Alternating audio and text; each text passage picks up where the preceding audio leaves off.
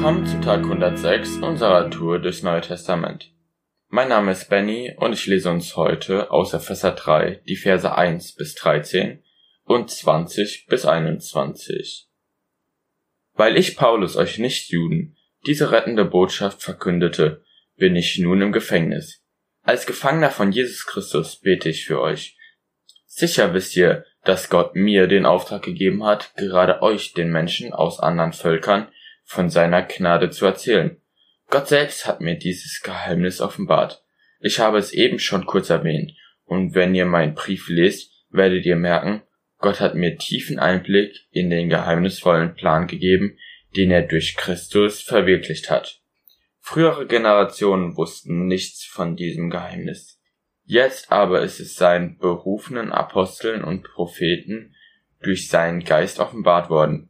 Dieses Geheimnis besteht nämlich darin, dass die nichtjüdischen Völker durch Christus zusammen mit den Juden Anteil bekommen an dem Erbe, das Gott uns versprochen hat. Sie gehören zum Leib von Jesus Christus, zu seiner Gemeinde und auch für sie gelten die Zusagen, die Gott seinem auserwählten Volk gab. Das alles bewirkt Gott durch die rettende Botschaft. Mein ganzes Leben steht im Dienst dieser Botschaft. Sie will ich weitersagen, weil Gott mir in seiner großen Gnade den Auftrag dazu gegeben und seine Macht an mir erwiesen hat. Ausgerechnet ich, der geringste unter allen Christen, darf den anderen Völkern verkünden, welchen unermesslichen Reichtum Christus für jeden von uns bereithält. Allen darf ich erklären, was Gott, der das Weltall geschaffen hat, von Anfang an mit uns Menschen vorhatte und was bisher verborgen blieb.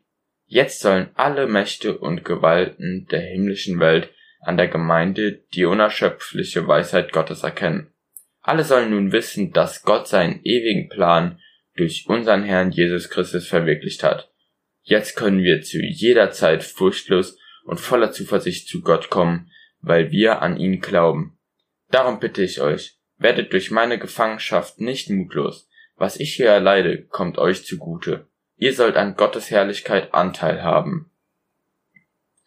Vers 20 bis 21. Gott aber kann viel mehr tun, als wir jemals von ihm erbitten oder uns auch nur vorstellen können. So groß ist seine Kraft, die in uns wirkt.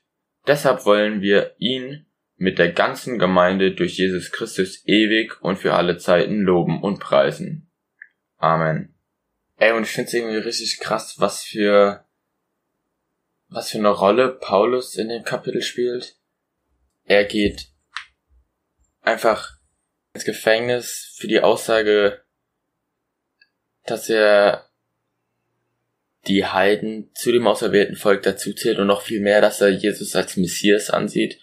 Und trotzdem bleibt er in Vers 8 so demütig, in dem steht, Ausgerechnet ich, der geringste unter allen Christen, darf den anderen Völkern verkünden, welchen unermesslichen Reichtum Christus für jeden von uns bereitet. Und das ist so eine Demut, die er hier, die hier ausdrückt, ey, dass, dass er sich niemals anmaßen würde, dass er das aus eigener Leistung macht, dass er äh, irgendwie sich verdient hätte, so eine krasse Botschaft zu verkünden, aber dass es auch darum gar nicht geht. Denn allein vor Gott kann einfach niemand bestehen. So, und dass es ja auch gar nicht mehr sein muss, weil ja jetzt Jesus da ist. Er ist der Weg, die Wahrheit und das Leben. Niemand kommt zum Vater als nur durch ihn so. Und ey, das finde ich so einen richtig krassen Part.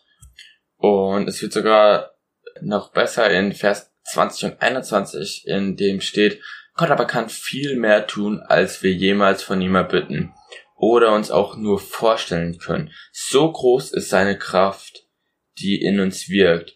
Und allein damit sagt er ja, du kannst dir gar nicht ausdenken, so wie groß Gottes Kraft ist. Und es geht weiter, deshalb wollen wir ihn mit der ganzen Gemeinde durch Jesus Christus ewig und für alle Zeiten loben und preisen. Amen. Und auch das ist wieder so ein Punkt, wo ich denke so, ey, klar, natürlich wollen wir, wollen wir Gott preisen, aber da steht nicht nur, dass wir Gott preisen wollen, sondern explizit ihn mit der ganzen Gemeinde und da ist so dieser Punkt Gemeinschaft drin. Und ja, da bin ich extrem froh, dass wir das jetzt wieder so bisschen mehr in unserem Alltag haben, gerade, dass wir jetzt wieder anfangen mit mit Cine Church im Kamera 2, wo man zwar nicht diese direkten Kontakte hat, aber trotzdem wieder das Gefühl dieser Gemeinschaft hat, weil man, weil man nicht zu Hause allein auf dem Sofa sitzt und, und Lobpreis macht, sondern wirklich im Kino stehen darf und die ganzen Leute sehen kann, wie sie einfach Gott preisen und loben. Und das finde ich richtig, richtig stark.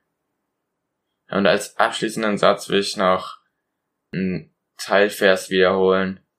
Lasst uns doch zu jeder Zeit furchtlos und voller Zuversicht zu Gott kommen. Hey, und in dem Sinne wünsche ich euch einfach einen gesegneten Tag. Der Herr segne euch.